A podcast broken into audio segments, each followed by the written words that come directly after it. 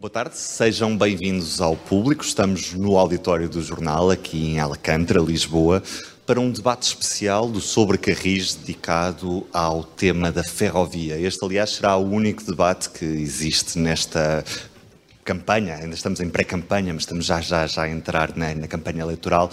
Mas este será o único debate dedicado exclusivamente a este tema, um tema que será essencial no presente e no futuro da nossa mobilidade, visto que temos a sensação, aliás, temos a certeza que temos de alterar hábitos e, portanto, a ferrovia é sem dúvida um dos, dos pontos essenciais onde temos de apostar para mudar hábitos. Depois, as visões do que queremos fazer para lá chegar é que são bastante diferentes e hoje já vamos perceber um pouco isso.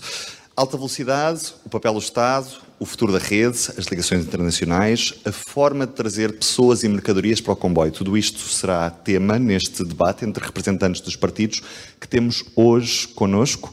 O Sobre Carris enviou convites para todos os partidos com assento parlamentar, mas só três partidos responderam atempadamente. São esses os três partidos que estão hoje aqui representados.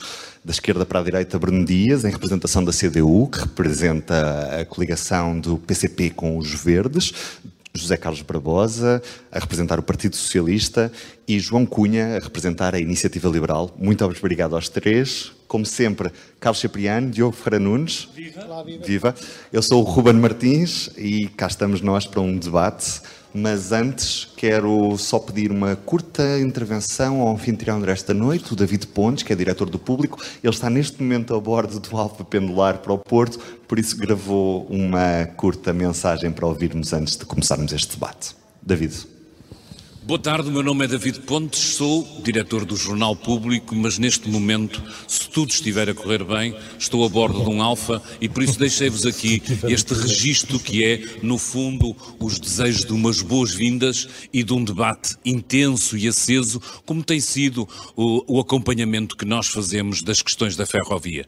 Graças a este podcast, onde nós conseguimos ter o que de mais importante e essencial se tem passado, graças ao trabalho do Ruben Martins e do Carlos Cipriano, acho que posso dizer com todo orgulho que sou diretor do jornal que mais empenho tem tido num dossiê que nós achamos que é absolutamente vital para a sustentabilidade, para a mobilidade, para fazer de, de Portugal um país não tão atrasado como infelizmente muitos governos do deixaram que ele, que ele fosse e que ele ficasse naquilo que respeito que deveria ser eh, o foco numa mobilidade moderna, numa mobilidade que respeita o ambiente e que, como estão a ver, eu, a bordo do Alfa, continuo a utilizar todas as semanas. Porque sei que temos esta paixão desmedida pela ferrovia, porque sei que o comboio é sem dúvida um dos meios de transporte. Quero-vos desejar, como disse, as boas-vindas e esperar que para vocês, mas também para os nossos leitores que nos estão a ouvir ou a verem a partir de casa e que nos ouvirão certamente no nosso podcast, tenham um excelente debate. Obrigado. Na prática, são cinco os blocos temáticos que temos pela frente durante a próxima hora e meia. O sexto bloco é constituído por perguntas dos espectadores que estão aqui no auditório do público e a quem muito agradecemos terem se deslocado aqui a Alcântara para este debate especial. A primeira pergunta, antes de entrarmos neste bloco, neste primeiro bloco, é precisamente para perceber como é que os nossos convidados chegaram até aqui, visto que temos uma estação de comboio a umas dezenas, centenas de metros, temos estação de elétrico, autocarros, estamos numa zona de Lisboa que até tem bastantes transportes públicos. Bruno Dias, como é que chegou até aqui? Eu estive mesmo, mesmo só para responder de propósito a essa pergunta, estive mesmo para deixar o carro na Assembleia e vir de transportes. Porque estamos numa época atípica em que a gente, eu pelo menos não falo, não falo das pessoas do Norte, no meu caso, tanto posso ter que ir para o Samoco, como para Sines, como para a Cova do Vapor, e andar de transportes nestes, nestes itinerários não é fácil. Hoje de manhã estive no aeroporto de Lisboa, apanhei o comboio no Pragal eh, e apanhei depois o 705. Neste caso, nas deslocações da parte da tarde, tive que andar de carro e se calhar foi por isso que cheguei 4 minutos atrasado. Optar pelo carro nem sempre é a melhor opção. José Carlos Barbosa. Como é que chegou eu, até aqui? Eu, para, explicar como é que cheguei até aqui, vou, vou voltar dois dias atrás. cheguei, comecei na terça-feira, de Alfa Pendular, comboio das 7 da manhã, e uh, hoje de manhã cheguei à Assembleia da República de Metro, e uh, vinha para cá a pé, mas como uma pessoa amiga estava a caminho de cá, deu-me boleia de carro. Mas eu quase que durante estes, durante estes dias imaginava que vocês iam fazer essa pergunta, é? mas é, é, hábito eu durante, durante estes dois anos que estive na Assembleia da República, estava há pouco a dizer aqui ao João Cunha, durante estes dois anos eu vim sempre de, de comboio, uh, praticamente de comboio, trouxe duas vezes automóvel porque, porque me atrasei a apanhar o comboio e as duas vezes que vim de automóvel para Lisboa, a minha semana aqui foi muito estressante, por causa do estacionamento, por causa de tudo isso. Por isso, eu incentivo o uso do comboio. João Cunha, mesma pergunta. Eu cheguei cá de carro uh, para poder compatibilizar uh, uh, a ocupação profissional com estar aqui a horas e só há duas opções com o carro, ou chegamos atrasados ou chegamos muito antes e, portanto, eu acabei por chegar muito antes para garantir que conseguia fazer o trajeto e não ficar atascado. Vamos agora começar com os blocos temáticos. Que diagnóstico fazem do estado da ferrovia em Portugal? E se o vosso partido tivesse a responsabilidade na pasta das infraestruturas no próximo governo, qual seria a vossa primeira prioridade? João, para começar a responder, depois José Carlos Barbosa e Bruno Dias. Ok. Um, bem, o assunto Caminhos de Ferro para nós é absolutamente essencial. Uh, portanto, a iniciativa liberal tem proposto uh, políticas em vários setores de transformação disruptiva do país, portanto achamos que já não estamos numa fase, dado o atraso com que estamos, que nos possamos uh, contentar com pequenos incrementos qualitativos no nosso país, e isso também é verdade nos caminhos de ferro.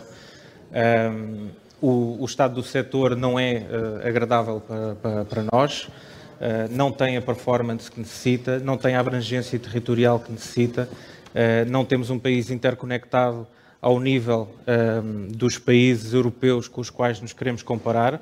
Ehm, e, portanto, para nós é muito importante ter uma visão muito sólida, eh, que eu diria que tem três grandes vertentes. Uma primeira de infraestruturação, portanto, eu já estava a dizer que não temos uma abrangência territorial suficiente. Um, e já agora não é só uma questão de abrangência territorial alto nível, é quando pensamos também nas áreas urbanas e nos problemas da habitação, também temos que falar de transportes. Uh, uma segunda área uh, que é orientar o setor para a performance. Também achamos que o desenho institucional do setor não responde, a, digamos, às necessidades dos tempos presentes. Não conseguimos ter a agilidade, a reatividade, o time to market que, a ferrovia necessita, não temos as instituições focadas nos seus, nos seus objetivos e com os incentivos certos, uh, e, portanto, aliás, é fundamental olhar para esse arranjo para que também os planos de infraestruturas deixem de ser meras linhas no mapa e comecem, de facto, a ter uma execução regular. Terceiro ponto, não estrutural, mas conjuntural e sabendo uh, do, do, do, atraso mais uh, recente que temos na, na ferrovia. Nos últimos anos houve uma degradação muito clara da competitividade do transporte ferroviário de mercadorias, portanto, nós temos também uma visão do que é que podemos fazer a curto prazo para eliminar a discriminação negativa que foi imposta nestes últimos anos ao transporte ferroviário. E, em linha com isso, temos também nos passageiros uma prioridade que é uh, rapidamente repor algumas das ligações internacionais que já tivemos, não porque fossem fabulosas e aquilo que queremos ter no futuro, mas porque neste momento nem isso temos. E do que foi elencado, qual seria a primeira medida a tomar se a IEL tomasse conta do Ministério das Infraestruturas? É difícil dizer só uma, eh, eu vou, pedir desculpa e tenho que dizer duas. Primeiro, acho que temos que aprovar o Plano Ferroviário Nacional, já passou demasiado tempo, não há, não há nenhuma justificação para continuar por aprovar. Segundo, eh, uma reforma institucional do setor. José Carlos Barbosa. A pergunta. Como é que chegamos até aqui? Era essa a pergunta. Diagnóstico e primeira medida. Nós chegamos aqui porque durante décadas desinvestimos completamente na ferrovia, mas como sabem, as pessoas, vivemos numa democracia há 50 anos, felizmente fazemos 50 anos, e durante estes 50 anos as pessoas votavam nos partidos que apresentavam programas eleitorais mais virados para, para a rodovia e esses partidos iam ganhando. O meu partido também tem alguma culpa, mas o programa do eleitoral do meu partido uh, era apresentado às pessoas e o meu partido foi ganho eleições sucessivamente. Mas felizmente eu acho que a partir de 2016, mais até em 2019, todos, todos percebemos que devíamos aumentar o investimento na ferrovia, até porque temos uma enorme pressão sobre a mobilidade nas cidades e a única forma de resolvermos os problemas da mobilidade nas cidades não é com carros elétricos, é, é, é, é melhorando o, o, serviço ferroviário, melhorando o serviço de metro, melhor, melhorando o serviço, os próprios autocarros, criando passos únicos como criamos. E é isso que temos feito. Como é óbvio, o Ferrovia 2020 não correu tudo bem, há atrasos. E há atrasos e isso tem, tem justificação. Quando chegamos ao governo em 2015, 2016, havia um plano, mas o plano não passava papel. Isto foi até dito num podcast, não havia projetos e foi preciso fazer esses projetos, foi preciso lançar obras. E também há uma coisa que está a acontecer agora com a habitação, que é a falta de capacidade de construção rápida, porque perdemos mão de obra. Perdemos centenas de pessoas eh, que trabalhavam nessas áreas da construção e também perdemos algumas empresas que construíam ferrovia são áreas muito, muito específicas e depois, depois nós destruirmos tudo e voltar a construir é muito mais difícil. A mesma coisa na oficina, nós, nas oficinas nós perdemos cerca de 500 trabalhadores em 3, 4 anos e depois o que aconteceu em 2017, 2018 é que nós tínhamos centenas de comboios parados à porta da oficina por falta de capacidade para, para fazer a manutenção e estavam lá parados. Eu não sei se recordam quando nós implementámos o plano de recuperação de material circulante, que garantiu que nós, em pouco mais de 4 anos, tenhamos injetado na rede mais 24% de, de comboios.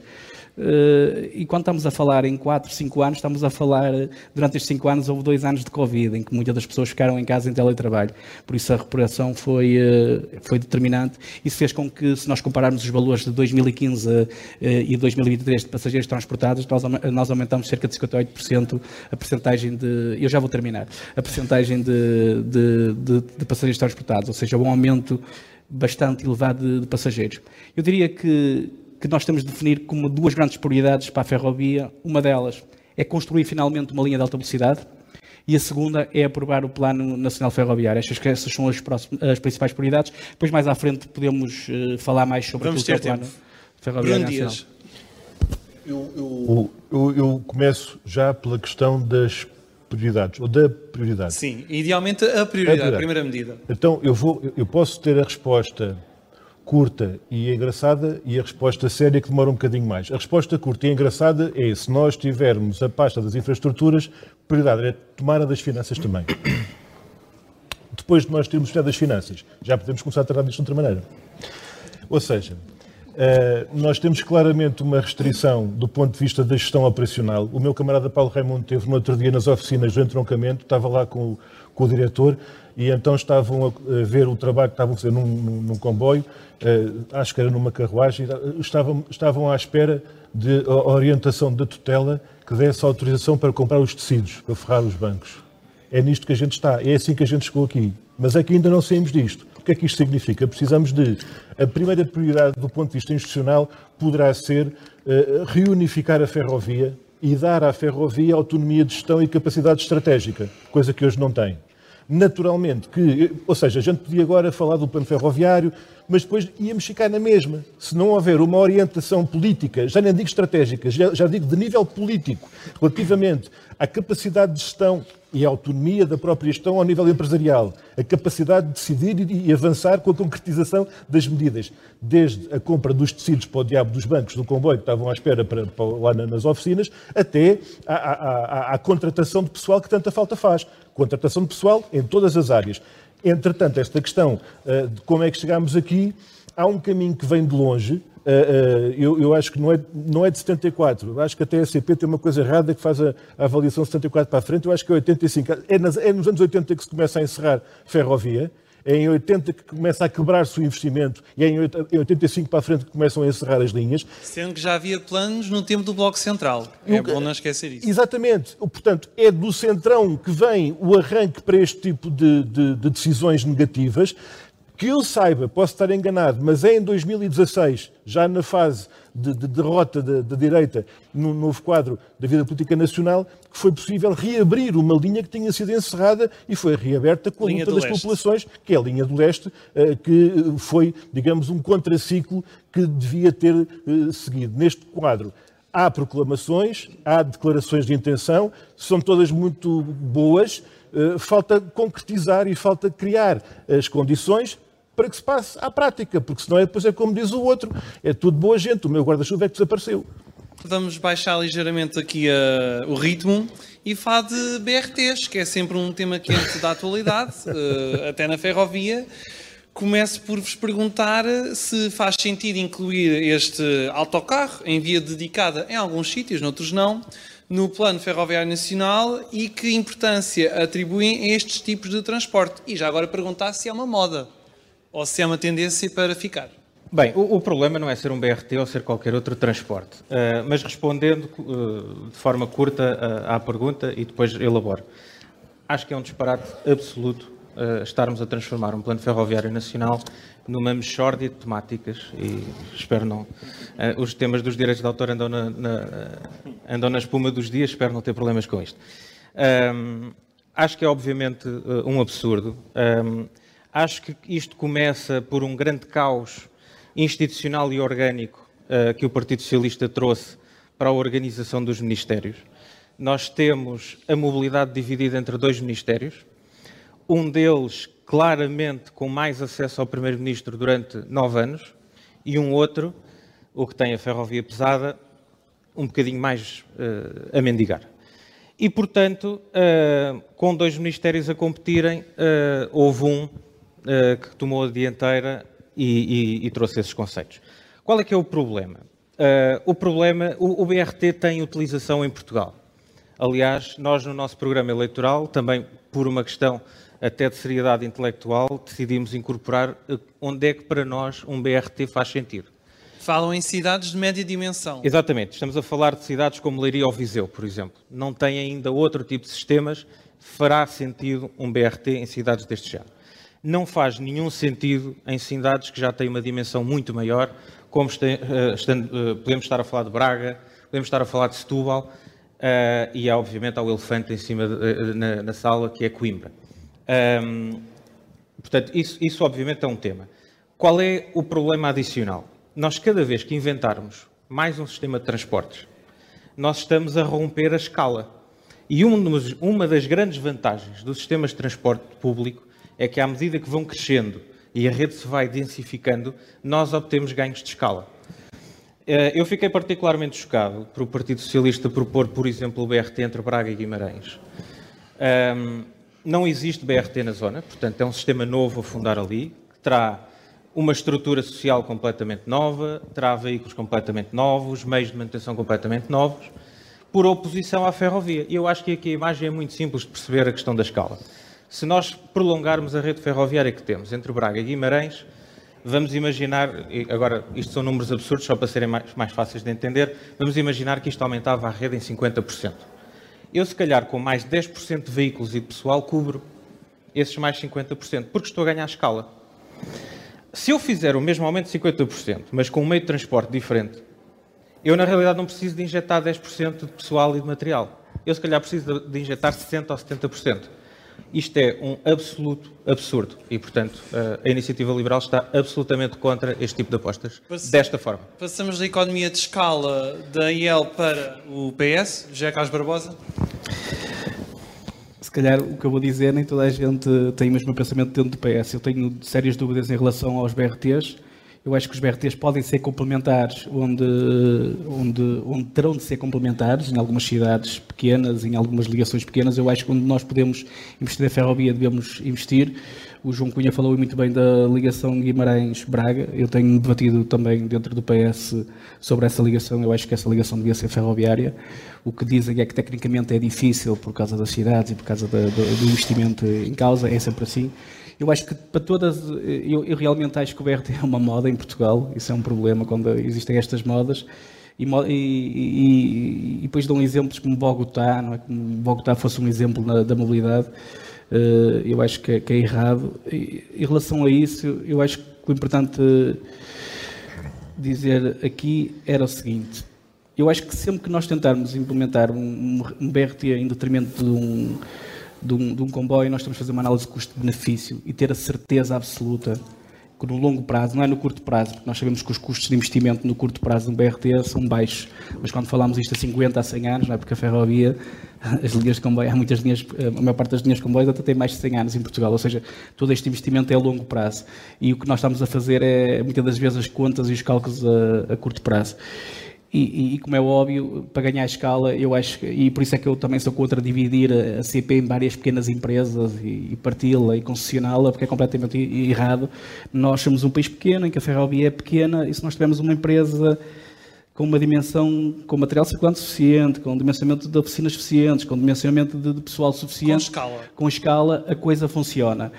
Se nós andarmos a pulverizar BRTs e empresas públicas de BRTs pelo país todo, isto a longo prazo é uma brutalidade nas contas públicas, mais conselhos de administração, mais direções de engenharia, mais direções logísticas. Pá, tudo isto vai criar problemas a longo prazo. E o que é que falta para convencer a, a, a tal maioria do PS que parece que está a favor dos BRTs? Não é a maioria do PS, não é? Isso, não. Mas parece ser a tendência dominante. Temos visto é, várias apresentações. É a, minoria que manda. Bem, bem, pelo contrário, porque o PS tem dado provas que tem investido como nunca na, na ferrovia. Na ferrovia 2020 são investidos estão a ser investidos 2 mil milhões, há uma aposta na, na alta velocidade e foi o PS que, que ressuscitou a alta velocidade, isto é que é a realidade. Aliás, o PSD, dias antes de termos aprovado um projeto de resolução, o líder atual do PSD, candidato a primeiro-ministro, dizia que tinha dúvidas em relação à alta velocidade, porque tinha dúvidas no número de lugares na estação de, de Gaia. Por isso, acho que o PS uh, disse não tem problema. Antes do Bruno Dias, só o João Cunha pediu para falar. 15, 15 segundos. Uh eu, eu, percebo esta posição particular do, do, José Carlos Barbosa, mas o programa eleitoral do Partido Socialista diz literalmente avançar para a criação de um sistema de mobilidade do CAVA do AVE, é o, é o exemplo que está citado, em articulação com a rede ferroviária nacional. Não se percebe muito bem o que é isto, dá uma sensação que não será a solução de continuidade eh, ferroviária. Bruno Dias. E em Coimbra é o que se sabe, e em Coimbra é o que se sabe, o ramal da Lausanne é o que nós temos observado e acompanhado. Isto que o José Carlos Barbosa acabou de dizer faz todo o sentido. Eu só tenho pena que o PS não defenda isto. Porque o país. O governo tem mais dificuldades nestes. O país, o país, o país ficava melhor se estas uh, ideias que acabamos de ouvir, o, talvez o João Cunha não concorde comigo nisto que eu vou dizer, mas isto que acabamos de ouvir da parte uh, de José Carlos Barbosa faz todo o sentido. É pena que não seja a política do, do governo, PS. E nós andamos há anos. Esta questão, o, o João Cunha usou a expressão causa institucional e orgânico eu acho que ainda antes do problema dos ministérios, ainda é como o outro, mas esta coisa de chegarmos finalmente à conclusão de que uh, pneus, e, e pneus e, e, asfalto é uma coisa, carris e rodados e bogis são outra, que ainda não chegamos a essa conclusão. É? Um dia, quando chegarmos a esse milagre, uma parte substancial do caos institucional e orgânico poderá ter resposta e soluções. Neste momento, se a pergunta uh, o BRT é uma moda ou não, a resposta que eu diria é vamos ver. A resposta está na luta de classes. Sabem porquê? Porque a dependência tecnológica, a dependência pelas multi, face às multinacionais, esta pulverização institucional de administrações, de empresas, daquilo que é muito mais fácil privatizar. Portanto, vamos ver se é uma moda, porque se daqui a uns anos nós chegarmos à conclusão que de facto o que faz sentido é uma rede ferroviária ferrovia, carris, rodados, bogis, eh, eh, uma rede a funcionar como um todo, a ser gerida como uma rede, quer do ponto de vista estratégico, já não digo só operacional, não é os comboios baterem certo uns com os outros e a gente poder uh, ter uma articulação do transporte. É do ponto de vista estratégico, do ponto de vista do investimento e até do ponto de vista institucional, haver uma gestão integrada e uma estratégia e uma política integrada para a ferrovia, coisa que esta, esta estratégia e este, digamos, esta opção pela pulverização dos BRTs, só vem agravar e, e torna mais difícil uh, alcançar eh, essa, essa, essa visão integrada que nós precisamos. Com esta agravante, que é, uh, nós temos, olha, nos comboios que passam aqui à porta, uh, eles só estão aqui porque a CP desenvolveu capacidade de conhecimento para fabricar peças. Do nada, porque já não, já não há quem as faça. E, portanto, se nós vamos ficar na dependência de fabricantes, e isto é um problema para, para, os, para, para os, novos investimentos da ferrovia, mas no BRT isso é, então ainda é mais evidente, não é? e perguntem lá aos colombianos e assim como é que eles estão a governar. Ou seja, o problema para nós, eu acho que o BRT é quase simbólico, é uma questão quase simbólica, porque é o corolário de todo um processo de desinvestimento, desmantelamento, eh, destruição da ferrovia. O caso do ramal da Lausanne é paradigmático e é um, um exemplo terrível daquilo que se passou das opções do Centrão, mais uma vez o Bloco Central, ou à vez ou em conjunto, e naturalmente temos que sair desse modelo, temos que passar para outra, política. O incrível aqui é pensar na quantidade de projetos existentes sem um único quilómetro operacional no país inteiro, não é? Portanto, como é que os projetos se multiplicarem sem o, haver um, oh, Rubens, um já agora teste... só acrescentar, peço desculpa. O PCP, na Assembleia da República, propôs em concreto, quer para a ligação Braga-Guimarães, quer naturalmente para o ramal da Lausanne, uhum. uh, o investimento no sentido neste último de reconstituir e reinstalar a ligação ferroviária, no caso de Braga-Guimarães, no caso de, de, de, estudar e avançar para um investimento de, de, linha férrea, coisa que não foi a opção do PS e, e daí para a direita também. O grande investimento em, em termos ferroviários na próxima década e provavelmente nas décadas seguintes será na alta velocidade ferroviária. É para aí que, que o país aponta, é para aí que este último governo quis também ficar conhecido. João Cunha, o projeto de alta velocidade Lisboa-Porto Vigo é para ficar como está, se a IEL tiver responsabilidades nesta pasta? Sim, é. Uh, o partido tem estado inequivocamente ao lado do projeto. Uh, também achamos que a configuração atual é substancialmente mais, mais benéfica do que a anterior, 2009, salvo erro.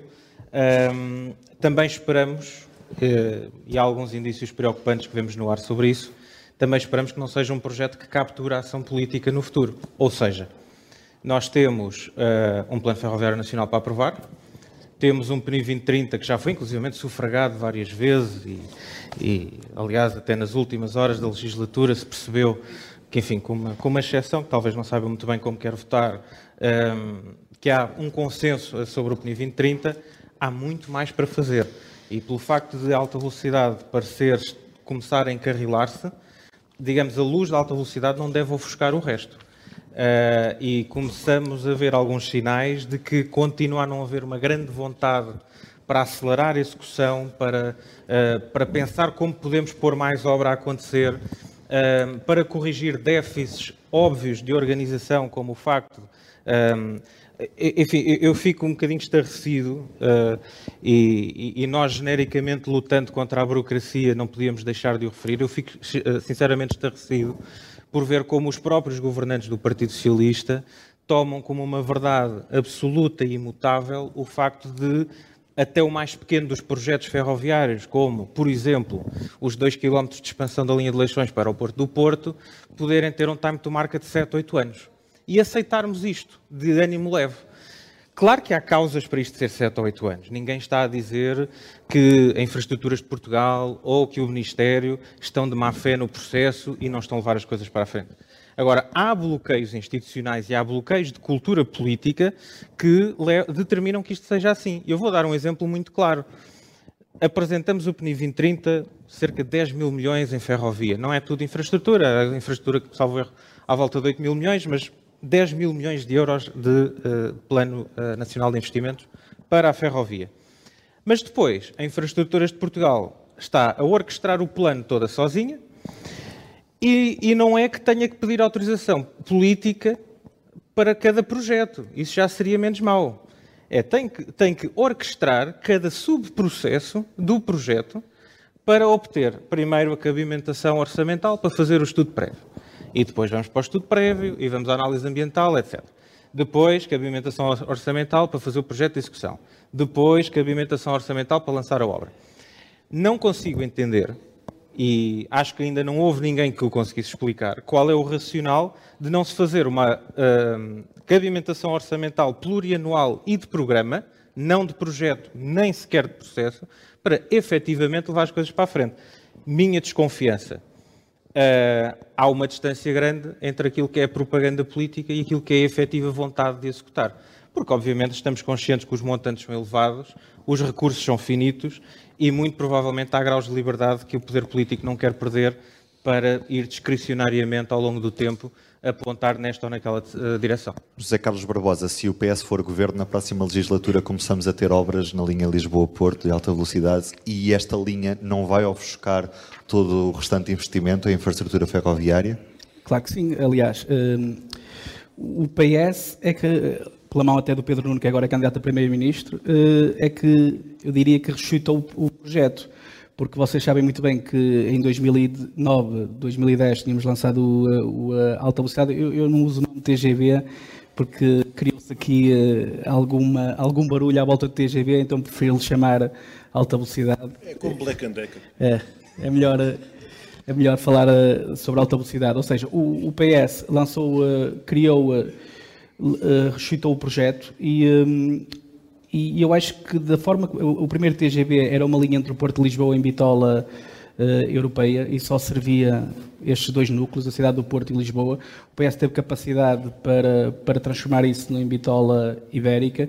A linha há de tocar em algum, algumas cidades eh, ao longo da rede, o que faz com que comboios, por exemplo, procedentes da Guarda, cheguem a Coimbra e rapidamente se desloquem para o Porto ou para Lisboa, ou seja, ela encurta todo o país e a linha traz benefícios uh, ao país todo, ou seja, o PS teve a capacidade de, de, de tornar consciência. Eu sei que também estou aqui numa posição difícil, que o PS governou durante muitos anos, a ele nunca governou e, e 90% ou 50% do, dos membros da EL até vieram do PSD, mas alguns esquecem-se disso, não é o caso do João, que eu acho que ele nunca teve noutro partido, mas o que é certo é que o PSD também tomou decisões muito erradas em relação ao projeto do, do TGV.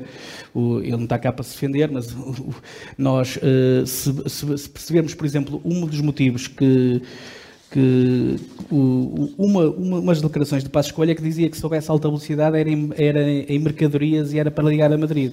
Pronto, ou seja, ele também estava mal informado. Ele queria fazer uma linha de alta velocidade de mercadorias para ligar a Madrid. E batou o projeto do TGV no Porto de Lisboa, quando, quando nós sabemos que o Porto de Lisboa irá competir a nível de passageiros. Fala-se em 15 milhões de passageiros. Eu estive a analisar os dados de, de Madrid-Barcelona. Eh, Neste momento transporta 10 milhões de passageiros. Ou seja, estão números muito parecidos com aquilo que será o... Uh, o projeto, de, o, o, o, número de passageiros obtidos entre Madrid, e Madrid Barcelona será muito idêntico ao de Porto de Lisboa. Mas deixem-me só dizer uma coisa. Uh, nós também estamos, nós criámos durante, eu compreendo o que o João Cunha diz uh, em relação, e o que o Pedro e o que o Bruno diz em relação às dificuldades que as empresas públicas têm de não ter autonomia de gestão. É?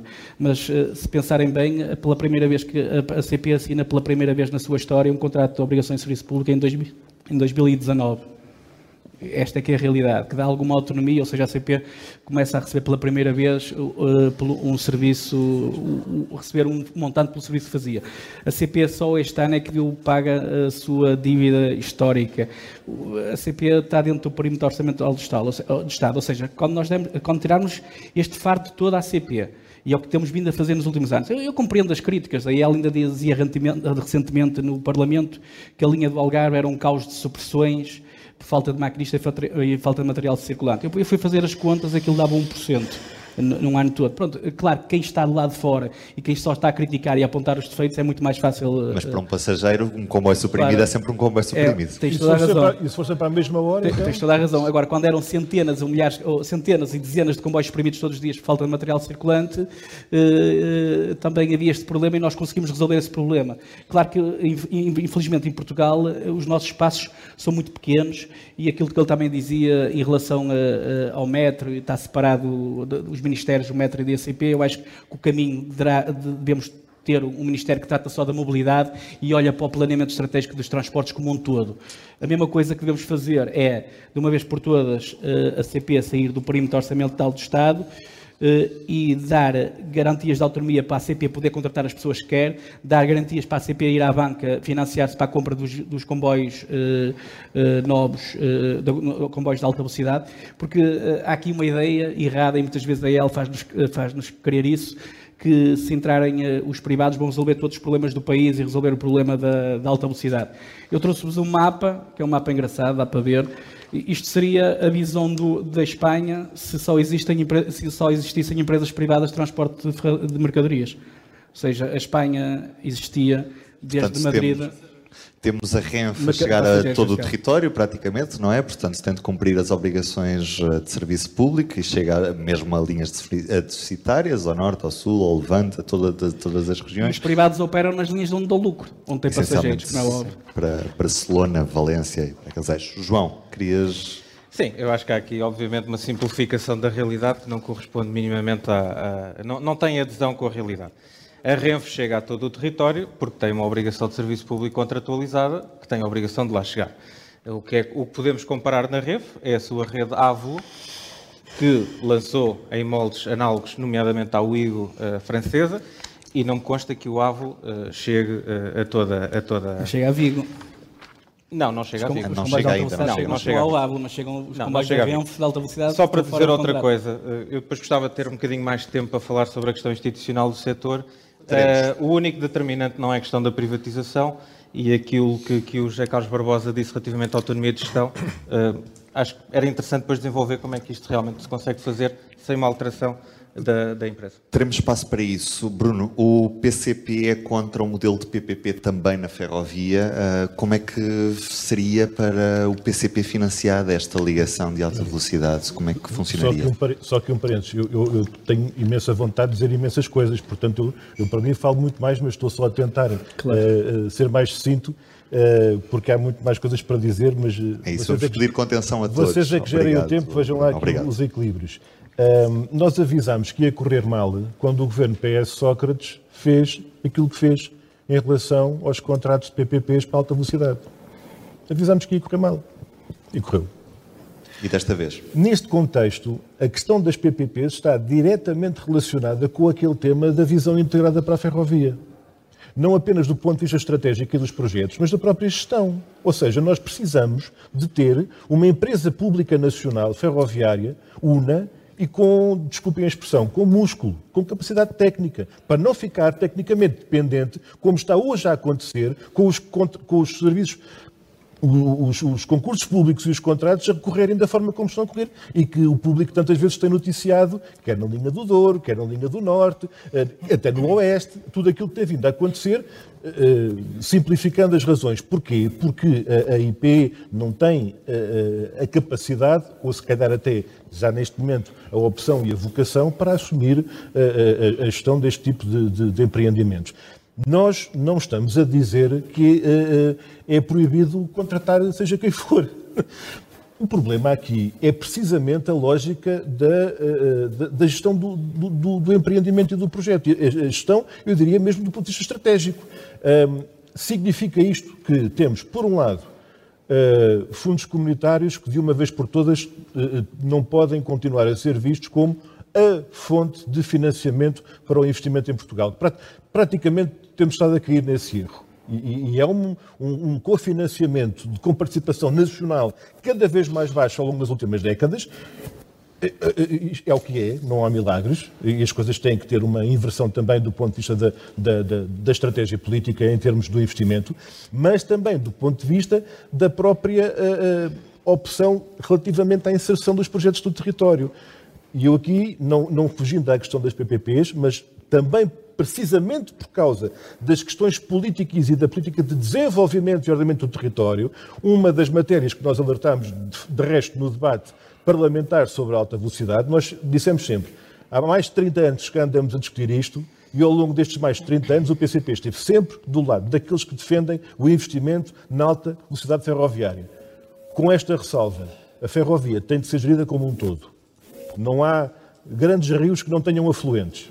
E não há grandes linhas que não tenham eh, ligação à rede ferroviária eh, de uma forma integrada. Na questão do território, onde é que é a nossa divergência? De facto, com este desabafo pela positiva. Ainda bem que a linha Lisboa-Porto está a ser concretizada Porto-Lisboa. Porquê? Porque se a gente começa do norte, temos tempo de resolver algumas questões cá mais para o sul. Resolver algumas questões cá mais para o sul, estou a falar, estou a falar precisamente A a questão eh, do, do aeroporto e da terceira travessia, ou seja, do carregado para sul, digamos assim, na zona daquilo que nós consideramos que é fundamental, é, é uma questão crítica, eh, equacionarmos do ponto de vista da interação e da gestão integrada dos investimentos. Eh, Eu creio que o vice-presidente Carlos Fernandes da IP já assumiu esta ideia de que, se de facto o aeroporto se concretizar nos terrenos do atual campo de Alcochete, há aqui um reequacionar do projeto que terá de ser feito. Nós esperamos mesmo que seja necessário. Com esta, com esta crítica eh, forte que não podemos deixar de fazer ao, ao ao- ao governo- aos governos PS, que é a terceira travessia do Tejo, eh, a ligação eh, ferroviária... Nós e o roda- Barreiro? Com este equacionar da inserção no território, chega-se à conclusão que seria estratégica não, não apenas para ligar ao sul do país e eventualmente a Madrid, mas também para o norte, porque há um conjunto de intervenções, nomeadamente na zona de Vila Franca de Xira, nomeadamente na zona de Alverca um, e, e, e todo aquele conselho com uma inserção na malha urbana que pode ser potencialmente desastrosa, que nós dizemos que não é preciso ir para aí se colocarmos na, na, Portanto, na o PCP saída. é contra a quadriplicação em Vila Franca de Xira. Nós, nós dizemos que essa questão deve ser seriamente reavaliada e colocamos essa questão no Parlamento. Tivemos no terreno, falámos com as pessoas, falámos com autarcas, falámos com, com, com, os moradores, com o comércio local, chamámos a atenção para o problema de que, em vez de uma intervenção tecnicamente exigente, muito onerosa, com elevados riscos, até do ponto de vista das derrapagens e do, do, do que isso poderá significar numa zona, numa, numa malha urbana eh, altamente complexa, para além de agravar o problema atual de cortar a ligação das pessoas ao rio que é quase do, do, código genético daquela, daquela, daquela zona e daquelas populações, levanta ainda uma questão que é se nós temos, se nós vamos ter e devemos ter um novo aeroporto digno desse nome na zona do atual CTA, então isso deve ser equacionado de forma conjugada com uma linha de alta velocidade que a chegada a Lisboa deve operar-se pela margem esquerda do Tejo e aproveitando de uma forma ainda mais vantajosa o investimento que possa ser feito na terceira travessia. Okay, obrigado. Um, vamos agora passar para outro bloco. Uh, eu penso que estaremos todos de acordo uh, em referir que até ao momento há um relativo consenso nas intervenções, tirando uma outra pequena divergência, mas chegou à altura de facto de pôr em cima da mesa um tema que é claramente, uh, que vai provocar divergências claramente nos nossos convidados, que é sobre o papel do Estado na ferrovia. A iniciativa liberal diz que o Estado não acrescenta valor na operação ferroviária. Quer isto dizer que a CP não tem valor? Deveria ser privatizada? É uma pergunta que eu faço ao João Cunha, obviamente, mas também ao José Carlos e, e, ao Bruno Dias. E já agora aproveito também para perguntar qual é a vossa visão sobre a Fertagos. A Fertagos uh, pode ser resgatada uh, e passar a integrar, por exemplo, a CPE? Uh, Deve-se prorrogar para o atual concessionário ou é a altura de fazer-se um novo concurso e chamar para vir o jogo novos operadores? Muito bem. Uh, nós, quando dizemos que o Estado não tem valor na operação ferroviária, é basicamente por aquele conceito de que o Estado só por si não traz mais valor do que qualquer outra entidade que possa intervir no setor. Estamos a falar da operação de transportes, não estamos a falar uh, das Forças Armadas, uh, e, portanto, ah, por si só, o Estado não faz melhor ou, ou também não faz pior, já agora. Uh, não, temos, não, não temos complexos nesse mas isso é aspecto. é relevante, não faz melhor, mas também não faz pior. Não temos complexos nesse aspecto. Nós, a nossa preocupação é termos um desenho institucional com os incentivos certos. Uh, a CP tem que estar focada em operação, independentemente da sua titularidade. Ou seja, nós quando estamos a falar ser público ou privado, basicamente estamos interessados em saber quem é que tem a titularidade do capital social. Porque não há ninguém na CP que seja pública. As pessoas são todas privadas uh, estão a exercer um, um, um, trabalho por uma remuneração de que precisam para viver. Uh, e, portanto, quando começamos nesse tipo de abstrações, tipicamente retiramos poucas coisas. Agora, se olharmos para o, para o lado do custo de oportunidade e se uh, começarmos a perceber, ok, um Estado com recursos limitados, se precisar de acorrer a uma CP outra vez, é essa a prioridade? Aí também dizemos já claramente que não, como dissemos na TAP. Ou seja, uma empresa de operação de transportes não é rocket science. O mercado, aliás, existe um mercado de operações de transporte. Um, relativamente à Fertagos, um, nós somos a favor de que, obviamente, devam, deve ser posta a concurso uh, a concessão e, após isso, ganhe o melhor. Uh, devemos tentar atrair o máximo de empresas para esses processos. O setor em Portugal precisa de mais capital, precisa de mais empresas interessadas, precisa de mais inovação. Um, Faz-me alguma confusão que o Partido Socialista ande prorrogação por ajuste direto em prorrogação por ajuste direto.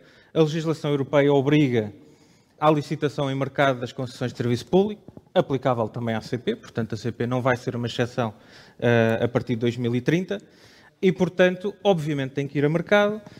Respondendo de forma pragmática, não vai acontecer claramente em 2024, porque se nada está preparado, obviamente vamos para mais uma prorrogação por ajuste direto. Obrigado. José Carlos Barbosa. Eu acho que a ferrovia é uma questão de Estado, não é uma questão de negócio. É isso é importantíssimo. Acho que a ferrovia é uma questão de Estado. E, uh, e, acho que o Estado tem um papel determinante na ferrovia e acho que a CP deve continuar a ser público. Aliás, quase todos os exemplos europeus que nós conhecemos é que os, os Estados e, e, os Estados que mais investem em ferrovia querem continuar a ter a sua companhia de caminho de ferro pública porque ela é estratégica para o país e uh, a saúde é importantíssima para o país, a educação é importantíssima para o país, a mobilidade é muito importante e a habitação é, é, é muito importante. Nós, durante décadas, achámos que, o privado resolvia o problema da habitação e nunca fizemos habitação pública. Chegámos a 2024 e temos um problema grave com a habitação eh, em Portugal, porque nós não, eh, não, temos habitação pública ao nível de outros países, até países mais liberais que têm 30% da habitação pública. Depois de dizer uh, o, o, seguinte, uh, nós continuamos a criar a ideia que a CP, ideia errada, errada, que a CP é uma péssima empresa e que não faz o seu trabalho. A CP tem comboios, a média de comboios 40 e tal anos, ou seja, a CP opera numa situação muito difícil, com comboios muito antigos, mas falo bem, apesar de tudo, falo bem. Os nossos congêneres europeus, eh, muitas vezes em reuniões, perguntam-nos como é que nós fazemos tanto com tão pouco. Eu dou um exemplo, claro que isto não, é, é não tem o rigor eh, necessário, mas para terem uma ideia. Estive a analisar o contrato de obrigações de serviço público de quanto é que recebe a Renfe. Recebe 1,8 mil milhões por ano. A CP recebe 98,5 milhões. Ou seja, 17, 18 vezes mais que recebe a Renfe. Estive a ver os passageiros transportados da Renfe e os passageiros transportados da CP. A Renfe transporta 505 milhões, a CP transporta 177 milhões, ou seja, a CP só transporta três vezes menos. Ou seja, nós, se, se, eh, nós, eu cada vez tenho mais a certeza, se nós tivéssemos mais capacidade à CP nas áreas das oficinas, na capacidade de operação, se investíssemos, eh, aliás, se o contrato de serviço público fosse um bolo maior, a CP conseguia fazer muito mais. E depois os exemplos privados que eu tenho aqui em Portugal, por exemplo, exemplos na área da manutenção. Nós queremos comprar, por exemplo, nós temos um ACE na, na 5600, na, na, na, manutenção das 5600. Se nós, se nós compararmos os dados de fiabilidade e de disponibilidade dos pendulares com as 5600, nós, nós percebemos bem claramente que a melhor oficina que existe em Portugal é uma oficina pública, não é um ACE. Mas eu vou mais longe. Eu, eh, em 2019, quando sou nomeado para diretor de engenharia da CP, eh, fiquei com a responsabilidade do método de Porto. Durante décadas, quase, quase duas décadas, eh, a manutenção do método de Porto foi, eh, foi garantida por duas empresas. O Bruno conhece muito bem, bem isso, porque o Bruno lutava para que fosse só a CP fazer isso. Entre a Bombardia e a CP. E aquela manutenção custava para aí três vezes mais com os preços de mercado.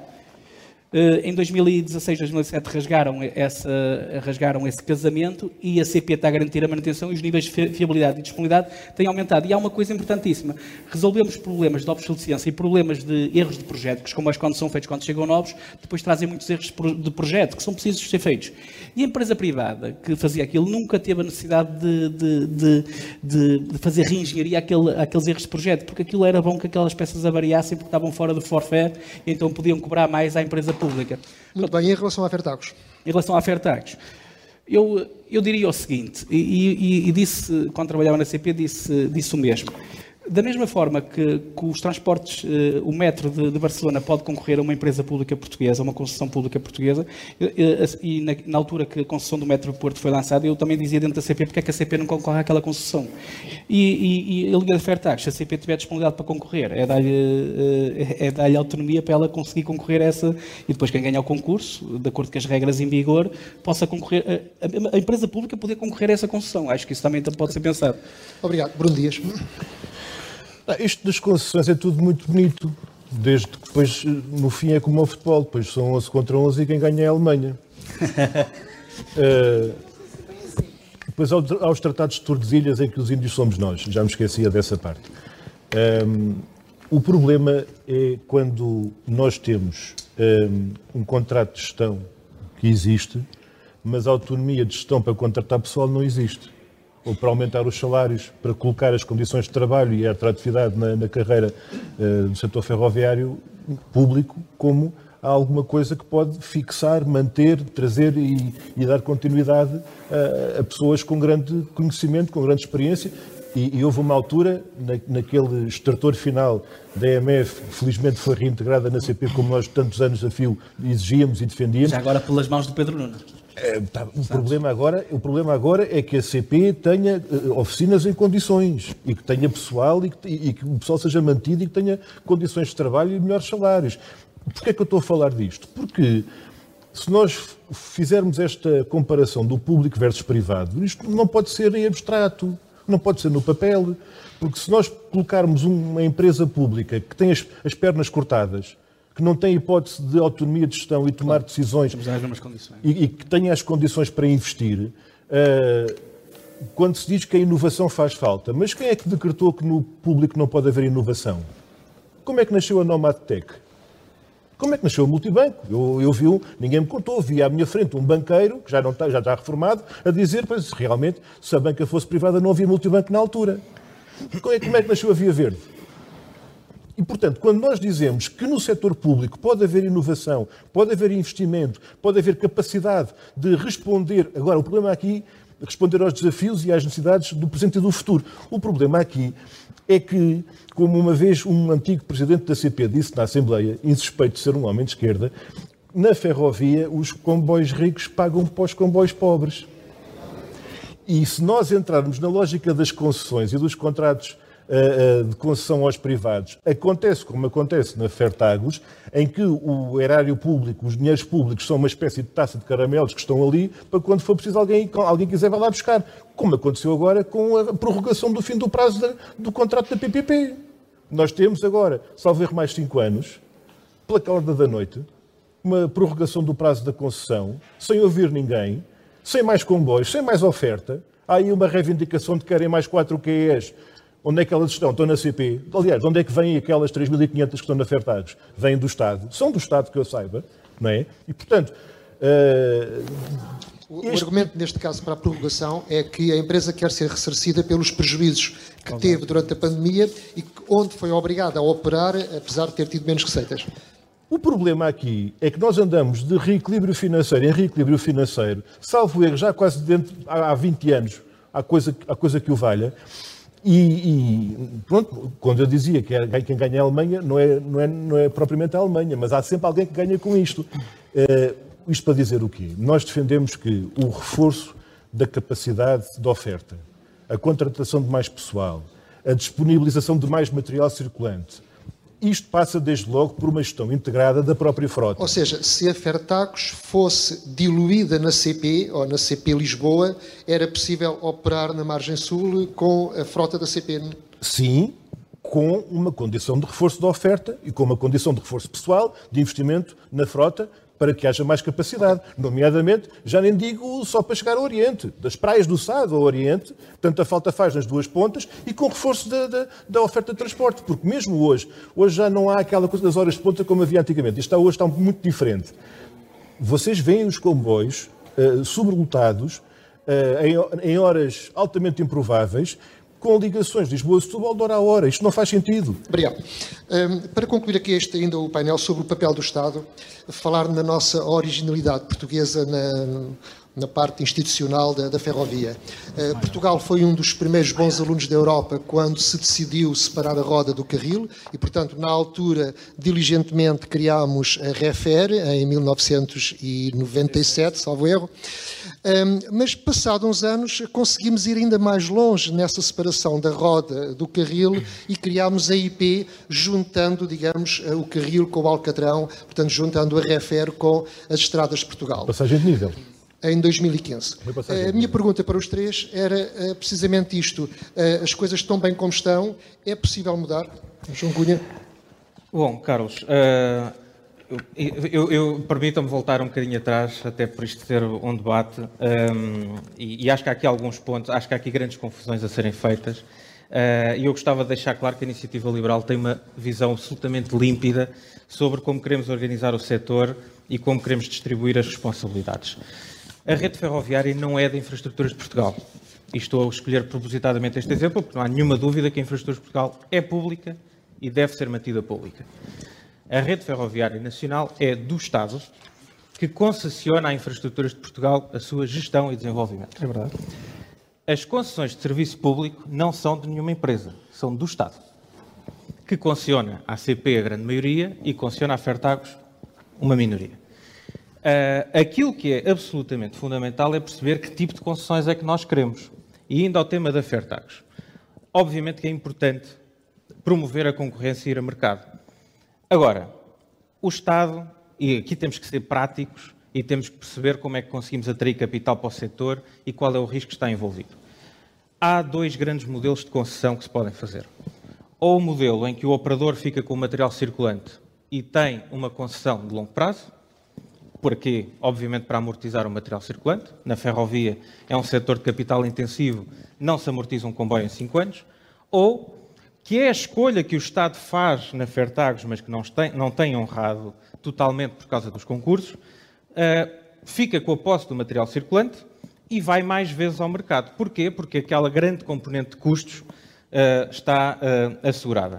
E vale a pena também refletir, aí nós não temos uma posição completamente fechada, nesta primeira nós preferimos concessões curtas, preferimos o Estado a ter o material circulante e, como faz na Fertagos, alugar obrigatoriamente uh, ao, ao, privado. Já agora, a Fertax paga cerca de 700 mil euros por ano, uh, aliás, por mês, pelas unidades que, que, aluga. Se fizerem as contas, verão que não é um mau negócio. Uh, aliás, o Tribunal de Contas diz o mesmo. depois, onde podemos discutir mais coisas. Uma das razões também para se estar a prorrogar por ajuste direto a concessão da Fertagos é para equilibrar o problema dos aumentos da taxa de portagem da ferroviária, a taxa mas, de utilização. Isso já foi numa prorrogação anterior. Pronto, mas agora, o que, por um ponto de vista, que... mas, mas, eu gostava só de finalizar esta ideia Sim. porque é importante. De um ponto de vista de transparência, vale a pena perguntar o seguinte: mas porquê é que a taxa de uso ferroviária não está simplesmente fora? O Estado assegura isso. Pronto, é, é o Estado que está a terminar, são X milhões de quilómetros nesta concessão. Ok, está feito. Okay. Estamos a adicionar complexidade. Em relação ao modelo? Em relação ao modelo, somos perfeitamente agnósticos, somos sensíveis à vantagem financeira da União. Um, Aqui digo pessoalmente, só me vincula a mim, eu inicialmente não concordava. Uh, passados, passados estes anos e vendo a potencial vantagem financeira que o governo, do, que o governo socialista ainda não aproveitou, eu sou pessoalmente, e o partido também, também tem esta posição, não entendemos que seja esse um tema neste momento, temos de facto é que olhar para o desenho do setor e, e, e regrar, no fundo, os papéis das, das várias entidades. José Carlos Barbosa. Eu tenho uma posição que também me vincula a mim. Eu tenho algumas dúvidas sobre a criação da IP. Uh, a fusão entre IP e, e, e Estradas Portugal e, e Refer, ali uh, deve haver ganhos na, nas partes de, de, recursos humanos, nas partes financeiras, ou seja, ali ganhos porque não há duplicação de funções, mas, mas tudo o resto eu tenho sérias dúvidas em relação à cultura da engenharia de um lado e a engenharia do outro. Eu acho que a coisa não funciona bem e, e, acho que devemos refletir sobre isso. Eu acho que nós devemos copiar uma espécie, isso também só me vincula a mim, e sei que há mais gente no PS a pensar assim, criar o estilo de uma holding eh, ao modelo italiano, em que, que alguém te lidera, porque um dos problemas que temos atuais, e, por exemplo, Uh, a CP não concorda com, com qualquer coisa na IP e, avançamos para tribunal, porque não há uma pessoa, antigo quando era tudo CP, liderava o presidente e as coisas resolviam-se pela liderança. Aqui há culturas diferentes entre as duas empresas, uh, a CP quer meter mais serviços, depois a, a IP pode condicionar, e isto não funciona, e, nós, e o objetivo final é servir as pessoas. Uh, eu acho que esse caminho uh, tem de haver uma reflexão profunda sobre o modelo que foi criado. E essa reflexão profunda está a ser feita no seu partido? Uh, Ou sente-se sozinho? Não, não me sinto sozinho. Há um conjunto de pessoas que pensam ferrovia dentro do meu partido que, que acreditam que, que o modelo uh, tem de evoluir. Para o, se queremos melhorar uh, e se queremos dar autonomia à, à CP e, e, e, fazer mais com, em, em menos tempo e cumprir os prazos, que o modelo tem de ser repensado e eh, eu acho que o caminho é repensar o modelo, porque já percebemos que o modelo atual não funciona, até porque eu próprio, quando era diretor de CP e quando tinha alguma divergência com a IP, percebia que há, que há dificuldades em avançar, porque depois não há quem... Por exemplo, vou dar um exemplo. Uh, a estação de Vila Real de Santo António, uh, a parte de cima está abandonada porque a renda é muito alta, a renda que se quer cobrar à CP para, para ter a sala do, dos maquinistas. Então a CP prefere alugar aquilo a um privado uh, a 50 metros. Isso não faz sentido. O Estado não tem capacidade para alugar ao Estado. E uh, isto é uma crítica interna que faço, e o PS está a governar, mas nós temos de ter capacidade também, para, porque o, o, João fala, mas o, a IEL nunca vai governar o país. E a IEL, se governar o país, para já vão perder as eleições, mas se governar o país, vai governar com o PSD e o PSD não gosta de ferrovia. É, não sei agora já parece hoje. de facto um debate mas, político a sério. É... Uh, Bruno Dias, um, ehm, O PCP, obviamente, uh, gostaria de retirar uh, o carril do Alcatrão e, e, aproximar da roda, fazer uma grande CP ou voltar à refer? É, é suprimir a passagem de nível, não é? Porque, uh, carril para um lado, Alcatrão para o outro. A quem se juntou a nós nesta altura, neste debate, eu queria só relembrar que está aqui o João Cunha pela IEL e o Zé Carlos Barbosa pelo PS, porque quem nos estiver a ouvir vai estranhar que tenha sido o João Cunha a defender as opções do governo em relação a Fertagos e dizer que a IP neste momento não é um tema, eh, e o Zé Carlos Barbosa, muito bem, põe em causa precisamente essas opções, mas o governo PS tem estado a fazer aquilo que o João Cunha até agora justificou e defendeu, mas os papéis depois invertem-se, porque no boletim de voto não são eles que lá estão, é, são outras coisas. Uh, dito isto, um, eu queria só uh, ler, uh, são três linhas, portanto, para ficar mais claro, da parte do programa eleitoral do PCP em relação a estas legislativas, a proposta é absolutamente clara reconstruir uma CP UNA pública, moderna e saneada financeiramente, que assegure a gestão das infraestruturas, do material circulante e a exploração de todos os serviços ferroviários, o que exige reverter a privatização da CP Carga e integrar a Fertagos no final da concessão, em 2024, isto foi escrito antes daquela novidade, e reverter a fusão da Refer na IP, acabar com as PPPs rodoviárias, eliminando... Uh, e qual é o problema? É que esta IP foi mais na lógica de integrar a ex-refer numa estrutura que tinha uma cultura própria do ponto de vista de gestão, eh, que na prática já vinha há mais tempo a percorrer essa, esse caminho que agora se está a tentar colocar na ferrovia, mas que já vem de trás na rodovia, que é gerir concessões, gerir contratos.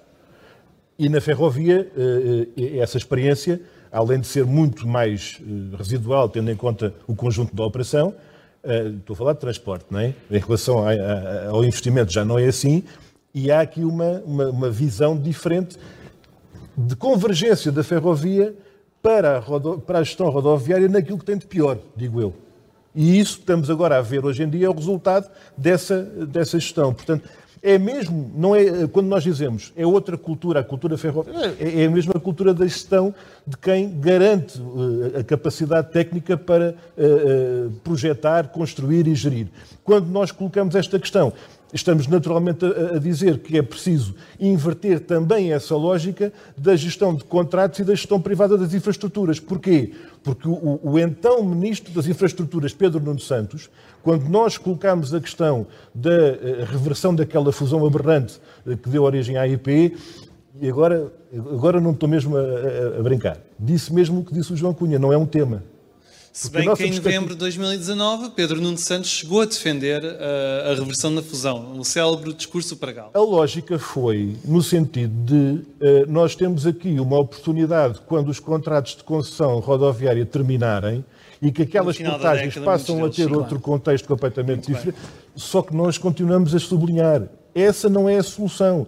Essa orientação e essa opção não faz parte da solução, faz parte do problema. E é com isso que temos que romper do ponto de vista estratégico. Muito bem, obrigado Bruno Dias. Vamos passar agora para o bloco das ligações internacionais.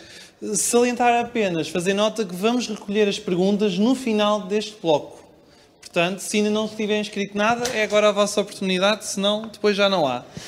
Vamos. Uh, é complicado sair de Portugal e uh, chegar à Espanha de comboio, sobretudo desde que acabámos com comboios noturnos em março de 2020. Já não se pode falar em suspensão, porque já passaram quase 4 anos. Portanto, se isto é uma suspensão, vou ali e já venho. Portanto, pergunto-vos se defendem o regresso do Lusitânia e do Sud Expresso eh, de apenas um destes serviços e que, quais devem ser as rotas de Portugal para o estrangeiro, por comboio.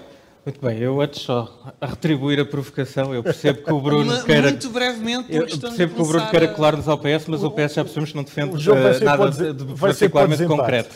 um, não, é, isto é um debate, claro, relativamente às ligações internacionais. Um, nós temos uma proposta também sobre isso, muito clara. Uh, achamos que uh, têm que ser uh, recuperadas as ligações internacionais. Neste momento há uma questão de liberdade de escolha que não está assegurada, portanto não há nenhuma forma de chegarmos a hubs de alta velocidade europeia de comboio, portanto não conseguimos chegar a Madrid nem a Endaia. E quem financia isso já agora? numa primeira fase terá que ser o Estado e é uma concessão para colocar em mercado e não há outra, outra, outra visão.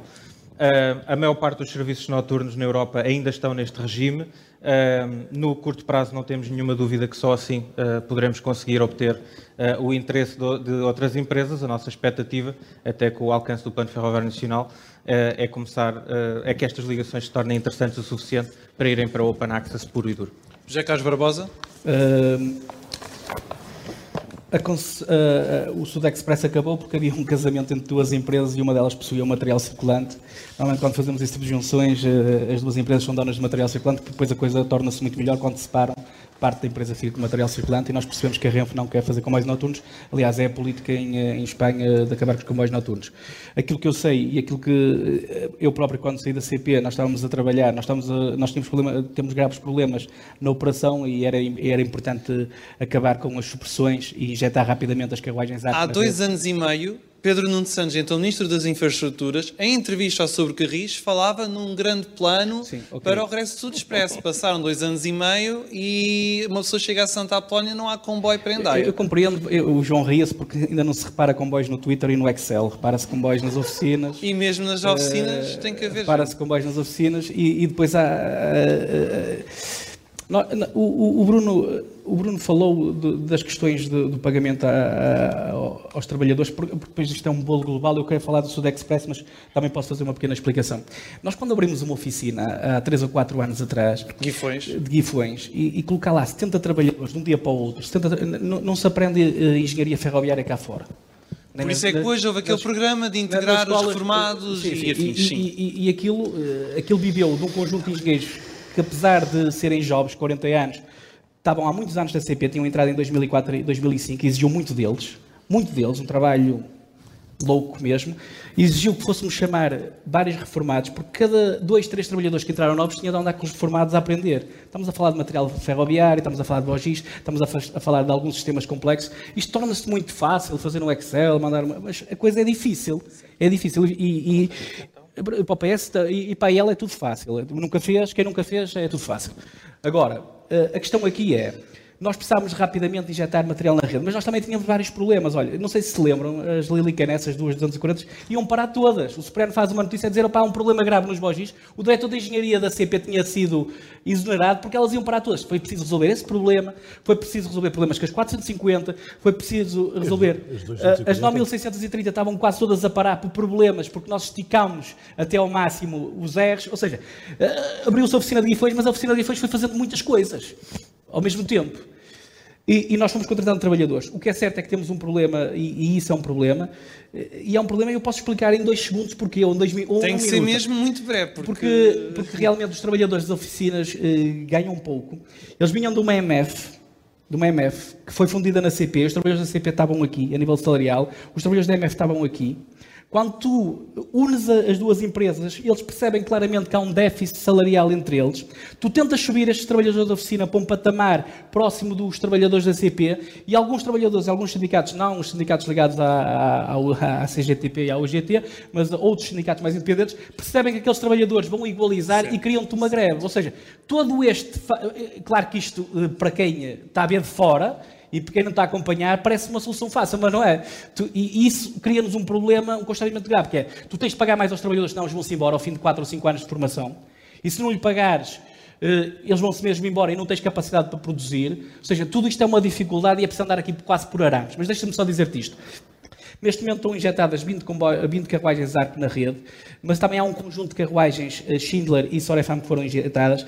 Mas nenhuma destas serve para o sul do Expresso. De, deixa-me só dizer, deixa só dizer. Porque, porque não há memória em Portugal de em 3 a 4 anos injetar 50 e tal por cento de carruagens na rede. Não há memória disso. O trabalho foi feito. E, aquilo que é, eh, e agora há um plano, há um plano, eh, foi, está a ser estudado na CP, da CP voltar a ter um Sud Express, o Sud Express com carruagens arco, carruagens que nós compramos em Espanha, mais um conjunto de carruagens Luanzas, colocar algumas carruagens arco de passageiros de segunda classe no, eh, nesse comboio para, para ter mais oferta, porque havia uma limitação no tal do número de lugares, ou seja, e o, o, o plano passa, por exemplo, por Intercidades até Vilar Formoso, ou seja, o comboio Sud Express fazer o serviço Intercidades até Vilar Formoso para poder Portanto, encaixar. E para Alta. Ou, e, e para Beira Alta. E depois a CP também pode pensar no futuro para chegar a Coimbra e passá-lo pela linha do, do Oeste, o, o comboio Sud Sul Express porque tem a ligação às praias, ou seja, a, a ideia é tornar aquele comboio rentável. E aquilo que eu acho é que nós devemos, uma vez por todas, meter o, contra, o, o comboio Sud Express no contrato de serviço público e financiar essa operação. E isso vai acontecer antes de 2030, quando houver alta velocidade em Portugal? Opa, eu, eu, tenho a certeza que, que, que se os portugueses nos estiverem a ouvir, uh, vão querer votar em nós, não é? porque gostam do Sud Express e nós estamos aqui a prometer que vamos voltar com o Sud Express. Eu acho que se o Pedro Nuno é uma pessoa apaixonada por comboios, toda a gente percebe isso. Não é? A IEL dizia que ele não sabia o preço do bilhete, mas mais nenhum, mais nenhum candidato sabia okay. o preço do bilhete. Mas ele sabe o nome das séries. Bruno... Ele sabe o que é, que é uma 1400, sabe o que é, que é uma Arco e ele acompanhou esse projeto e vive muito esse projeto. Eu acho que ele vamos, vamos passar para o Brundis até para equilibrar um pouco os tempos. Desculpe. Sobre o Sud Express. Ou Lusitânia. Ou Lusitânia. É igual. Ou os dois? Não, é porque ainda não percebi se a ideia do Lusitânia voltar a fazer o percurso de Marvão que, que foi uh, substituído pela o ramal Cas, por, aquele, por aquele Y que depois passou a ser o Sud Express na fase final, em que se dividiam e ia um para Andai e o outro para Madrid.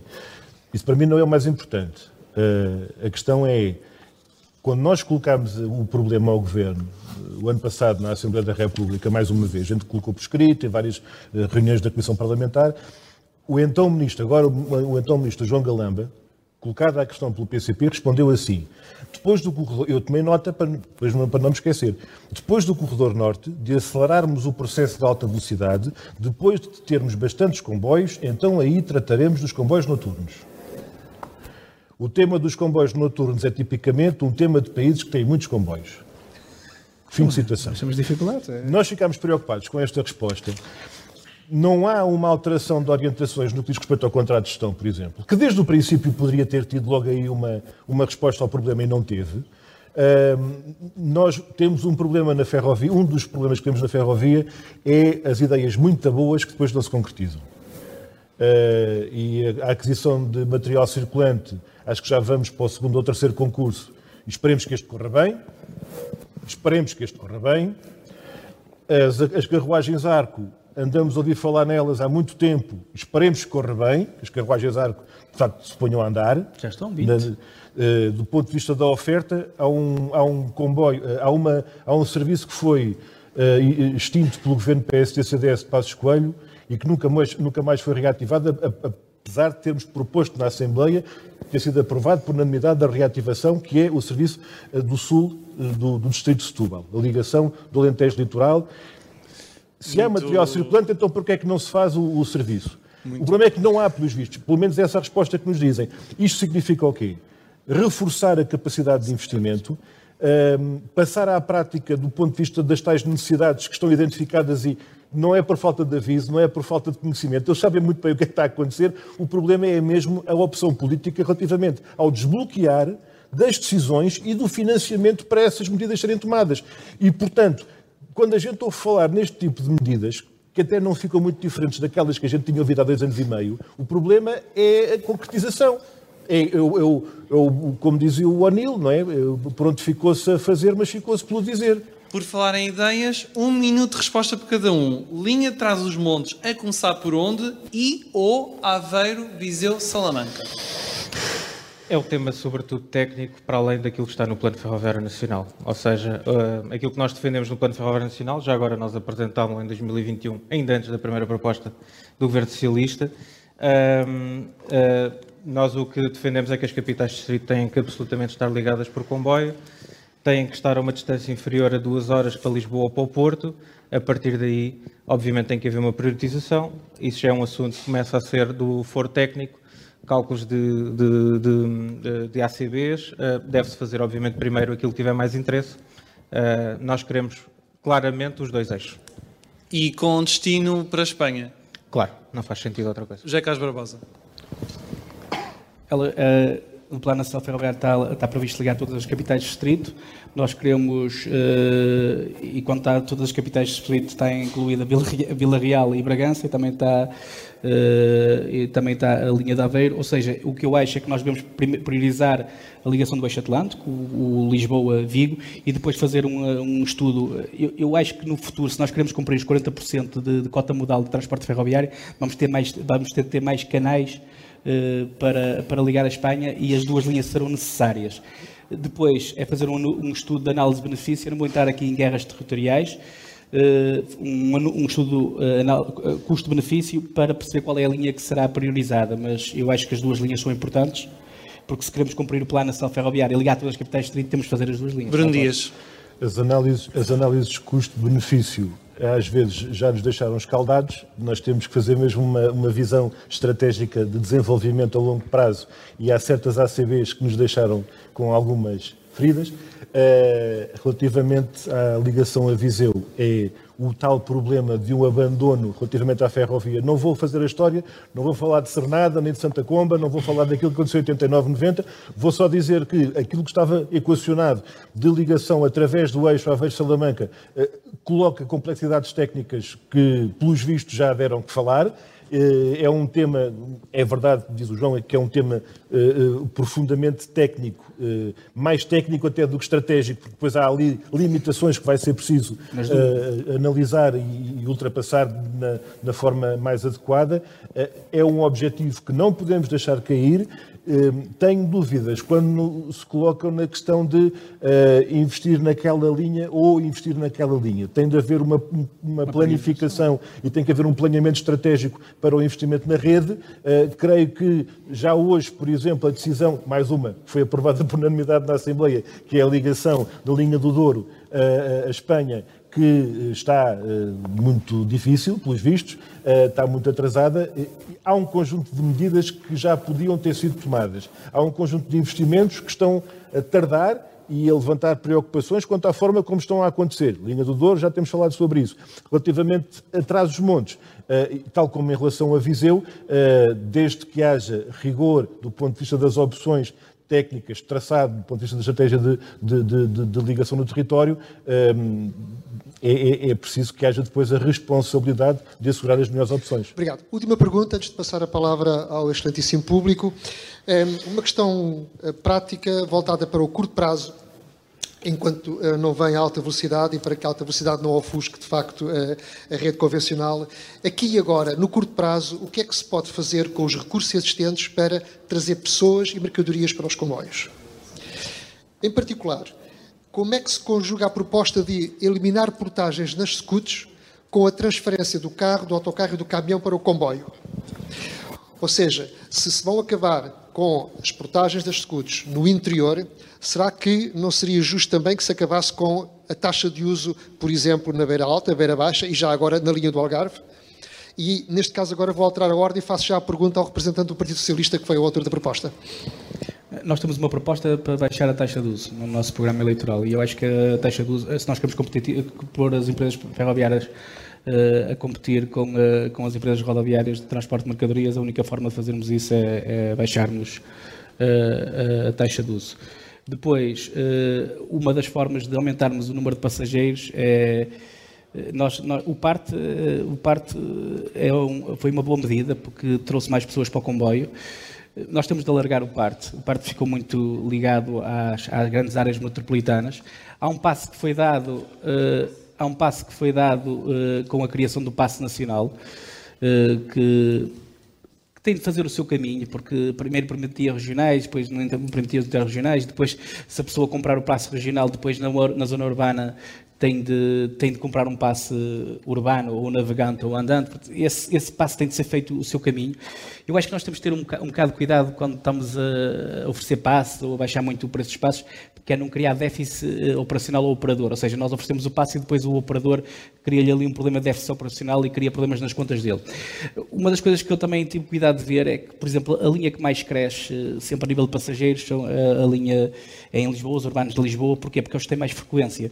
Nós, eh, se olharmos ao número de passageiros dos urbanos do Porto, não tem crescido assim tanto porque o serviço é bom, eh, eu, diria que o serviço é bom, os comboios são bons, a fiabilidade até é boa, só que falta aqui agora dar o passo para aumentar a frequência.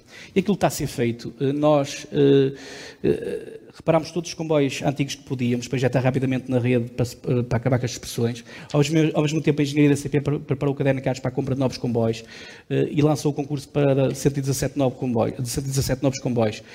Já foi escolhido o vencedor, infelizmente quem perdeu reclama, é malta, ah, mas, eh, mas isto não é incompetência da CP porque as pessoas que fazem, que fizeram concurso público da CP fazem aquilo há décadas. Eu acho que qualquer pessoa que perdesse num concurso de 800 milhões vai sempre reclamar. São 800 milhões de euros, o maior concurso da história da CP, com a opção de compra de mais 36 comboios, que pode chegar a mil milhões de euros. É? é uma brutalidade. Okay, mas... e, e, eu acho que o caminho para trazermos mais passageiros para o sistema é aumentarmos a frequência uh, em várias linhas. Mas não chegou a responder de uma forma concreta. Há ou não há uma contradição entre defender a transferência modal e, ao mesmo tempo, acabar com as portagens uh, nas scouts e, sobretudo, facilitar uma descida das portagens para os caminhões? Eu, eu, eu, acho que nós podemos ter boas medidas para a rodovia e naquele, e naquele caso a medida é aceitável porque no interior temos um conjunto de infraestruturas em que circulam poucos carros e as pessoas são obrigadas a andar pelas estradas nacionais, criando, criando problemas às estradas nacionais, nomeadamente acidentes, essas coisas todas. E as pessoas do interior, há décadas que o, que o país decidiu investir muito no, no litoral, e as pessoas do interior também sofreram com isso. Eu acho que, que podemos fazer as duas coisas desde que façamos um bom investimento naquilo que é o modelo uh, ferroviário, baixando a, ta a, taxa de uso, aumentando a frequência de comboios e ao mesmo tempo criando, uh, dando figura àquilo que nós chamamos o passe nacional, que é um passe que realmente podemos andar. Eu diria que podíamos okay, andar. Deixa-me só acabar. Eu, eu, eu, eu, defendo um passe, e, de, e, claro que isso não pode provocar déficit tarifário, em que as pessoas possam andar em todos os comboios em Portugal, menos aqueles que têm reserva de lugar. É isso, basicamente é isso. Bruno. Como é que se faz transportar mais mercadorias na ferrovia? Resposta: garantindo que a gente sabe a que horas é que chega. Porque há um problema na rede ferroviária hoje em dia que tem a ver com a irregularidade, fruto das condições em que a infraestrutura se coloca, que coloca problemas para a operação ferroviária de mercadorias. Nós dizemos há muito tempo, a propósito da questão da velocidade das ligações, etc., o problema não é uh, os vagões irem uh, acelerar para aí acima, andarem depressa. É a gente saber a que horas é que eles chegam. Eu não sou transitário, não sou industrial, mas quando a gente fala com eles, é aqui que está a preocupação. É regularidade, fiabilidade, pontualidade. E hoje em dia, na rede ferroviária nacional, há problemas na infraestrutura, uh, afrouxamentos, problemas de, de, de, da própria operação, que levantam, uh, depois o, o, o, não é o maquinista que paga, porque ele está, está a cumprir as, as orientações que estão colocadas até na própria infraestrutura. E, portanto, isto tem a ver com a regularidade da operação. E tem a ver com o investimento na rede e a capacidade uh, da rede. E isso também passa por investimentos que até nem são coisas megalómanas, por exemplo, na linha do Sul, que permitiriam garantir mais uh, operacionalidade e flexibilidade da operação. Por outro lado, desde o tempo dos anos 80, salvo erro, que foi acabou-se a carga fracionada, já não há caixotes de fruta a ir para dentro dos vagões eh, como antigamente, e portanto o problema não é a caminhoneta de Pera Rocha que vem de, do Bom Barral, eh, que, que devia vir a Pera Rocha no comboio. O problema aqui é efetivamente uma concorrência desleal no longo curso, digamos assim, e desde logo no transporte internacional, quando nós temos, se calhar, uma resposta que estaria fora da ferrovia, mas que era regulamento, digamos, acabar com a desregulação, com a precariedade e eu diria com a selvageria que está colocada na rodovia, no transporte rodoviário de transporte, de transporte rodoviário de mercadorias. Quando essa concorrência desleal, muito por via da desregulação, da precariedade, da, da sobreexploração dos próprios trabalhadores, esmaga os preços do lado do trabalhador até e, e, do, e do, prestador de serviços e não tanto a, a, a montante na, na, cadeia de valor. E eu creio que nestas duas matérias, em relação às mercadorias, estão duas questões-chave para responder à ferrovia de mercadorias tal como nós temos hoje, tal como olhamos para ela hoje em dia. Portanto, não é a hortaliça a entrar para dentro do, do, do vagão. Para a questão dos passageiros. Se me perguntam como é que metemos mais passageiros na ferrovia eu que venho do Pragal digo, por favor, não metam mais passageiros na ferrovia, naquele comboio, pelo menos. claro. Não cabe, não dá. E, portanto, há aqui um aspecto que tem a ver com a oferta. Eh, temos, temos muito esta experiência em relação à ferrovia de passageiros. Porto Braga foi o exemplo, se calhar, mais flagrante e já mais consolidado, antigo, que mais oferta induziu mais procura. No, exato. Atualmente, a linha do Minho. Uh, uh, o caso do parte é, um, é, claramente um caso de estudo. Né? Vale, a luta continua, vale a pena lutar. Andámos 22 anos a defender isso lá, lá finalmente. Mas, mas Bruno, vale, vale, a pena, vale a pena. Mas a questão é a oferta. Mas, é a oferta é, de transporte. Vale a pena continuar a facilitar a vida aos passageiros através de medidas tarifárias amigas do passageiro quando não há depois nos comboios capacidade de resposta a esse aumento da procura? A resposta é sim, assim como vale a pena acabar com as taxas moderadoras e não desinvestir no SNS. Não. Garantir que há médicos e enfermeiros e centros de saúde e hospitais a funcionar. Obrigado. Mas não é a taxa moderadora que resolve Uh, digamos, a falta de resposta ao SNS. Bom, nós temos uh, ideias muito distintas neste capítulo. Uh, não estamos num cenário de orçamento infinito como o PCP. E, e, por exemplo, acho que vale a pena refletir o que é que é o PARTE. O objetivo do parte é reduzir carros. Penso que estaremos mais ou menos todos de acordo. Reduzir esta dependência do carro. Nós, ah, é que foi em dezembro, foi noticiado que atingimos um recorde histórico de carros a entrar em Lisboa e no Porto. Ou seja, isto é claramente um exemplo de que esta não pode ser a prioridade. E a Iniciativa Liberal não fará disto uma prioridade, certamente.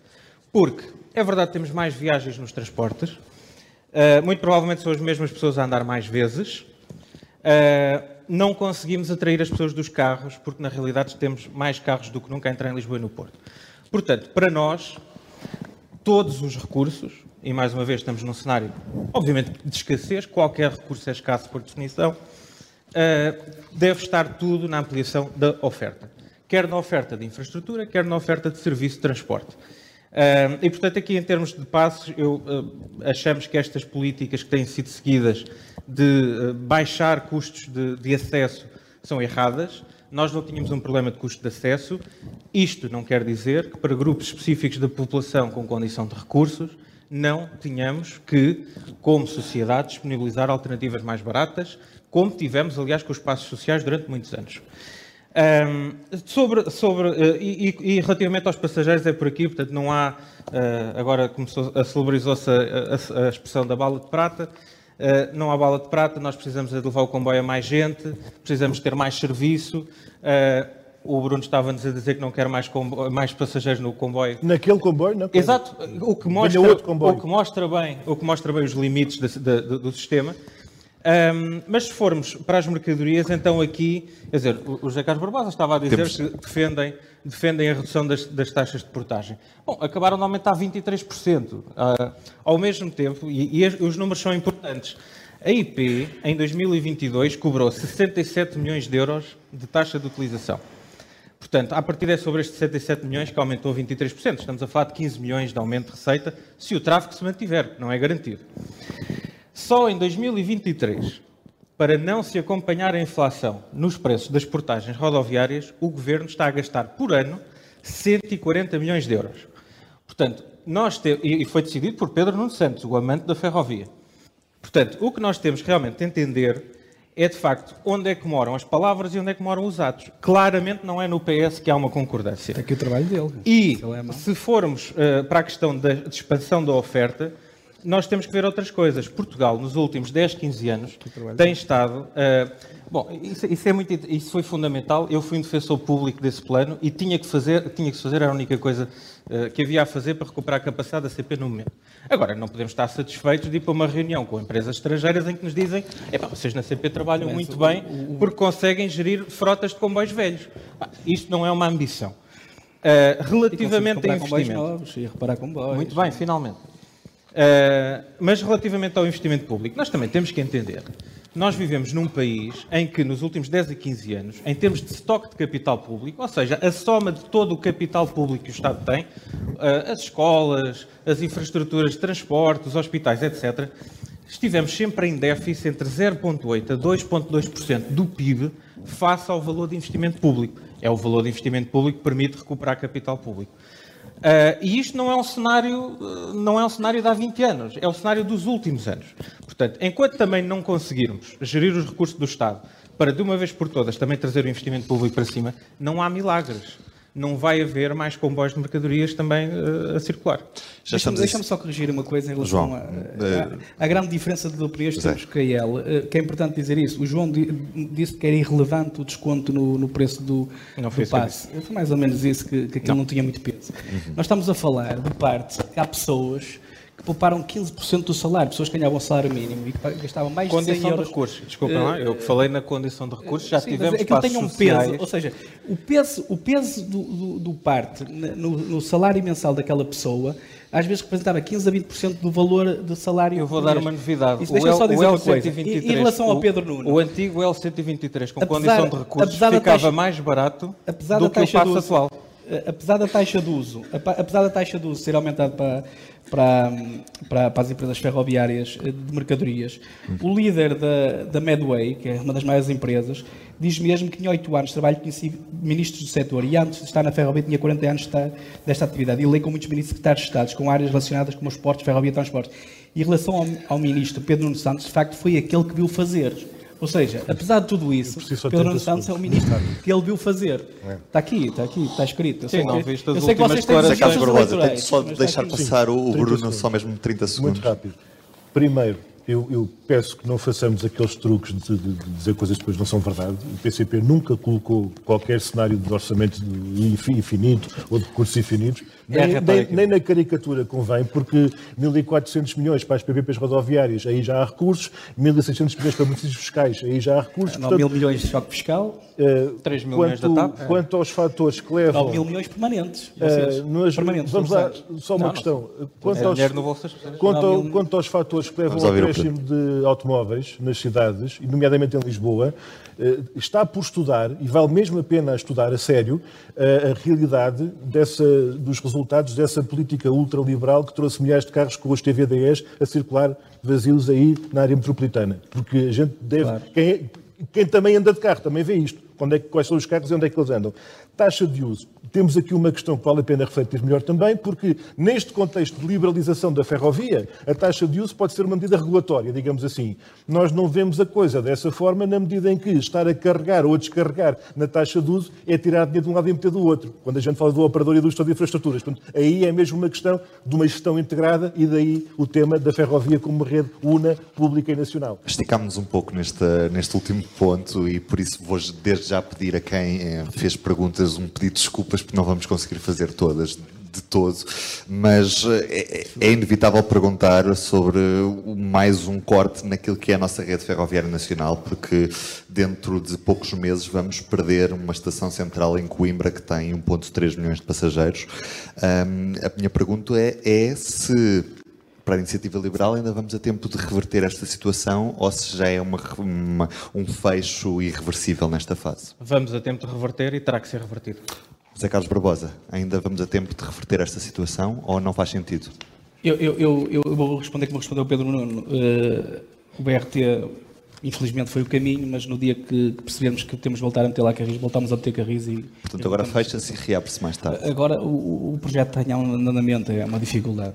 Bruno Dias. Eh, as pessoas que na cidade e na região têm tido esta luta há muitos anos sabem onde é que está o PCP. O PCP está do lado da continuidade desta estação uh, importantíssima, não apenas para as pessoas da cidade, mas para uma rede ferroviária que não devia ser abandonada nem sequer em tese, que é o que de facto aquilo significa. É o abandono, desde logo em projeto, de uma, de uma ferrovia em rede, de uma ferrovia em rede, que dá lugar a um sistema que não tem nada a ver com, com, com, o transporte ferroviário. Pergunta para a IEL, como é que a IEL vai financiar eh, um aumento de rede, como tem proposto no seu plano ferroviário uh, nacional, fazendo na mesma um choque fiscal, como o partido também Bom, propõe? Eu já dei, eu já dei umas pistas. Uh, nós temos um diferencial de investimento público, público brutal. Nós, nos últimos 15 anos, passámos de um estoque de capital público de 77%, creio eu, do PIB para 57%. Não há ninguém em nenhum país desenvolvido que defenda que os ativos do Estado simplesmente se de deteriorem. Não é opção o Estado não aumentar o investimento público. Simplesmente não é. Uhum. Uh, não gastaremos 3 mil milhões de euros na TAP, seguramente. E, obviamente, a nossa expectativa quando libertamos muitas amarras que existem na economia, quando fazemos um choque fiscal para dar mais salário líquido às pessoas, etc. Obviamente, a expectativa é que o país acelere economicamente e nós estejamos nesta estagnação. Só para dizer, mesmo que todo o plano de iniciativa liberal fosse financiado exclusivamente pelo Orçamento de Estado, até 2040 estaríamos a falar de um esforço médio muito inferior ao mínimo gap que existiu entre estoque de capital público e investimento público, foi de 0,8% do PIB. Portanto, isto dá-nos uma noção da escala.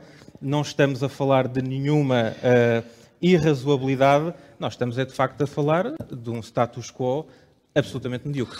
José Carlos Barbosa, que ambição devemos ter depois da reabertura da Beira Alta? Que tipo de operação é que deve ser feita naquela linha? Faz sentido fazer intercidades pelo interior do país? Faz todo sentido fazer intercidades para, pelo interior do país, ou é quase Porto, Lisboa, passando pelas Beiras. Eh, dizer que também não acredito que a IEL consiga fazer o investimento que preconiza no Plano Nacional Ferroviário, tendo um choque fiscal de 9 mil milhões permanentes, e, e fala da TAP, mas são 9 mil milhões permanentes, e fala da TAP, mas se estivessem a governar faziam o mesmo que o PS fez, que era salvar a TAP e salvar aqueles empregos. Uh, e dizer que, que depois também é muito importante para o escoamento e, e dar e, e, nós as empresas do setor ferroviário de mercadorias têm tido muitos constrangimentos porque há obra, há um conjunto de obras nas ligações à Espanha e eu acho que, que, que esta linha é muito importante, peca por, uh, por a, a reabertura demorar a ser feita, mas acho que esse é o caminho. Bruno Dias, o que é que podemos fazer para melhorar a ferrovia na margem sul? Desde logo o reforço do, da, da oferta, Há uma questão central que tem a ver com disponibilidade de material circulante, já falámos sobre isso há pouco no que diz respeito à, à travessia do Tejo, mas mesmo aí, para além da extensão da, da, da, da, ligação nas pontas, quer em relação às praias do Sado, quer em relação ao Oriente, uma coisa que a CDU já há vários anos tem vindo a propor é a diversificação dos pares origem-destino, ou seja, as matrizes de ligação. Quando nós falamos, por exemplo, da hipótese do nó ferroviário de Lisboa uh, acolher outro tipo de percursos que hoje fazem muito mais sentido e daí, se a gente vê para onde é que forem os carros, a gente devia pensar para onde é que foram os comboios. E isto significa a articulação da linha de Sintra, por exemplo, com uh, o eixo ferroviário Norte-Sul, uh, e outra coisa que tem também a ver com a articulação com o transporte urbano e suburbano, que é a questão do longo curso. Nós deixámos de ter uma ligação do Pragal para o Porto, deixámos de ter uh, Setúbal a ter comboios de longo curso, uh, que é um disparate completo. Uh, há pessoas de Alcácer que vão pela estrada porque o comboio lá não passa.